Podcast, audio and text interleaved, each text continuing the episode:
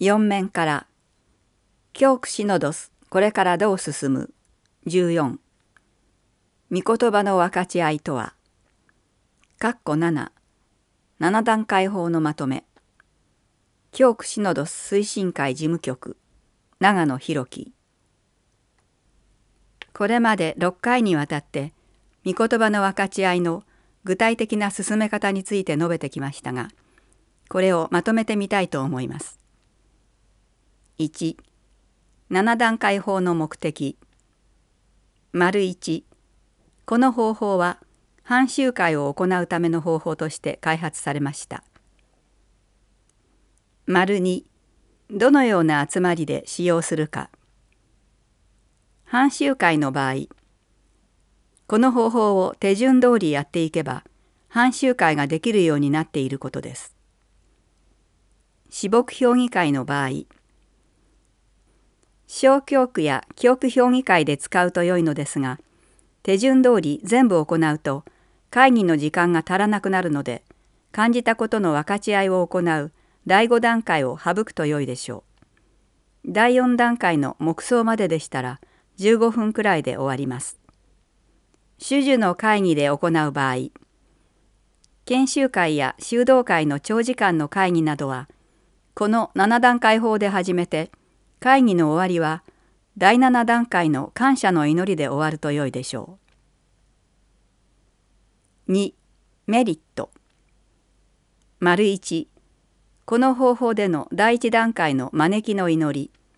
第7段階の感謝の祈りを祈祷書の定型の祈りでなく自分の言葉で祈ることができるようになります。丸2会議を霊的な雰囲気で行うことができます。人間の思いだけでなく神様の望まれるのは何かをいつも心がけることにより会議でいろいろ意見が出ても最後はまとまると思います。丸3参加者の分かち合いの時各人が分かち合ったことを参加者が受容することにより自分も受け入れてもらえた自分も皆の仲間だということを実感できると思います。3留意点丸1この方法を始めた最初の段階では発言しない沈黙の世界に陥りがちです。自分の分かち合いは間違っているのではないかとかポイントを外しているのではないかという恐れから沈黙になりがちです。幼子のように地位も名誉も捨てて思い切って発言しましょう。丸2分かち合ったことに対してコメントや意見を言うことは絶対にしないでください。コメントなど言い始めると議論になってしまうので慎みましょう。霊的な雰囲気を壊さないようにお互い気をつけましょう。丸3この集まりの中心はあくまで集いの中に来てくださっているイエズス様であることを忘れないようにしましょう。集いの真ん中にろうそくを灯すのはイエス様の現存を忘れないようにするためです。丸4信仰係は指導者ではありません。ついつい説明しようとの誘惑に駆られるかもしれませんが参加者の一人ですから他のメンバーと同等に発言します。丸5役員とか司祭が参加している場合その方は御言葉選びとか分かち合いは最初とか最後にはしないように気をつけましょう。というのはそのような方が最初に発言されるとあのように上手に言えないとか最後に言われると私の拙い発言が総括されるのではないかとと緊張される方がいるからです。参加者の一人ですので参加者の真ん中付近で行うようにすると良いでしょう。丸6この集いで分かち合われたことは絶対に口外しないでください。ここで分かち合われたことが外に漏れるとその方は二度と参加しなくなるので注意しましょう。丸7分かち合いは皆平等ですので一人の人が長く話すと他の人の話す時間がなくなります。長くなりそうでしたらストップウォッチで3分経ったら鳴らすのが良いかもしれません。丸8分かち合いは国会ではありません。あくまで自分が選んだ言葉がなぜ今日響いたのか自分の体験を分かち合えばよいのです。また往々にして解釈説明やこうあるべきだと発言されることがありますがそれはやめましょう。4難しさの克服丸1忍耐強く最初の慣れない段階では自分たちには合わない方法だと思いがちです。特に招きの祈りや感謝の祈りが難しいようです。そのような方は例文を使って祈ると良いでしょう。丸2信じて自転車乗りを習い始める時転んだりするので自信をなくしたりしますがそのうちコツを得得すれば自然と乗れるようになるように絶対にできるという信念を持ってやりましょう。丸三思い切って人間はある面保守的で新しいことを始める時抵抗があります。思い切ってチャレンジしてみましょう。5全員参加の教会作りと御言葉の分かち合いとの関係教区シノドスの提言書の中で司教様は全員参加の教区を作りましょうと述べておられますが今回長々と説明してきた7段階法は次のような観点から全員参加作りにふさわしい方法と考えられるからです。丸1参加する教会作りに役立ちます。イコール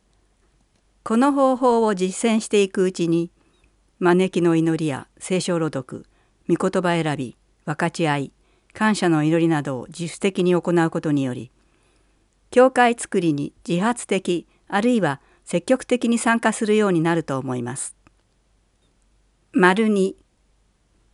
交わりの教会作りに役立ちます。イコール参加者との霊的交わり集いの中心に現存するイエス様との霊的交わりができるでしょう。丸3宣教する教会作りに役立ちます。イコール宣教しましょうと言われてもどのようにすればよいのかそれは司祭やシスターあるいはカテキスタ宣教奉仕者の仕事であって自分の仕事ではないと考える人が多いようです。しかしこの分かち合いで自分の信仰体験を話すことは誰にでもできるしそれを重ねるうちに友人や知人などに対して自分は信仰をこのように生きていると話すことはまさに宣教する教会づくりに参加していると考えられます。この解説シリーズの中で小教区の理想の姿として反小共同体中心の教会のを紹介しましたが7段階法は向かうべき教会の姿実現のための有力な方法だと考えられていてアジア司教協議会連盟 FABC で開発し1992年からスタートしたアシパ大文字 A 小文字 S 大文字 I 大文字 P 大文字 A Asian Integral Pastoral Approach プログラムの中で最も重要なプログラムの一つです。教区シノドス推進会議の進行部会では班長研修会を各地で実施していますがその中で反制度と聖書の分かち合いにポイントを絞って実施中です。研修会の成果を各小教区で実施に移していただき生き生きとした小教区作りを目指してまいりましょう。絵があります。絵の説明中央に聖堂が簡単な線で描かれ中には司祭を中心に大勢の改宗が集まっています。聖堂からは放射線状に点線が伸びその上に広げられた聖書を囲んで集う御言葉の分かち合いのグループがいくつも描かれています。他に旗のもとに集まった数人の黒っぽい服のグループや1人2人また3人連れの人々も見受けられます。旗のもとに集まったグループや御言葉の分かち合いのグループは太い線で結ばれています。さらに御言葉の分かち合いのグループからは外に向かって太い矢印が書かれています。説明終わり。KJP 鹿児島正義と平和協議会通信11月号聞くこと私にも作れる小さな平和何か事件が起きた時に被害者にしろ加害者にしろこうなる前に一言誰かに相談してくれればよかったのにと思うことがあります。しかし問題を抱えている人が誰かに相談することは大変勇気がいることです。無条件で受け止めてくれれば相談もできますが実際は条件付きだったり批判や忠告をされたりとなればなかなか打ち明けられません。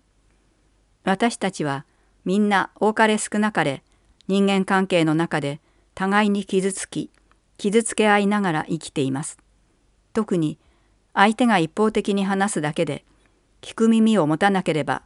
私たちの心や体は痛みを受け心を閉ざすようになります。もともと人間は聞くことより話す方が好きですがこれは話すことで心が軽くなり安心するからです。それはそれで大切なことです。一方聞くことには小さな犠牲を伴いますがあまり報われることはありません。聞くことをもっと大切にすればみんな生きやすくなるのは分かっているのにみんなの意識がなかなか変わらないのは聞くことより主張することの方が本能的に好きだからです。特に自分と考え方や価値観の違う人の話など聞きたくもないと思うものです。ある程度の知識や経験だけに基づいて自分が正しいという思いを強く持つほどその傾向は強くなります。しかし神様でもない人間が自分は絶対正しいなどと思い込むところから多くの罪が生まれてきます。人が自分の価値観のみにとらわれそこから自由にならなければ意識は低いままにとどまります。しかし価値観の遺憾にかかわらず受け入れがたい相手の声にも謙遜に耳を傾ければ人の意識は壁を突き抜けて高められます。聞いてもらうことで人は心が楽に穏やかになり相手への信頼が生まれます。またしっかり聞くことでこちらの気持ちも相手にもよく伝わるようにもなります。とはいえ相手の心の深みにある何かを理解したり共感したりすることはそれほど容易ではありません。それでも黙ってただ隣にいてくれるだけでも少しは支えになれます。相手に声をかけることも大切ですがまずは沈黙して無条件で相手を尊敬し受け止めることです。相手の心のコップにいっぱいになっている気持ちを少し汲み取ってあげれば相手の心のコップに少し余裕ができておのずとこちらの気持ちも流れ込んでいきます。聞くばかりでは相手に言いまかされてしまうという不安もあるでしょう。しかし言葉で相手を言いまかしてもそこから新しい命は生まれてきません。神様がいつも沈黙の中で私たちを見つめ耳を傾けておられるように私たちも神様の声によく耳を傾けながら生きてゆけますように。谷山教会本村博之社会問題の分かち合い毎月第3土曜日日時11月20日土曜13時から16時。場所教区本部。内容原発会見沖縄問題についての情報交換。その他。お知らせです。副社レオ七右衛門准教祭日時11月14日日曜11時司教ミサ場所カトリック仙台教会なおミサは YouTube でライブ配信します新型コロナ感染症リスク対応のため小教区以外の方の参列はご遠慮願います。お知らせでした。以上で鹿児島カトリック教区法第662号2021年11月号を終わります。音訳は聖イグナチオ教会音訳サービスでした。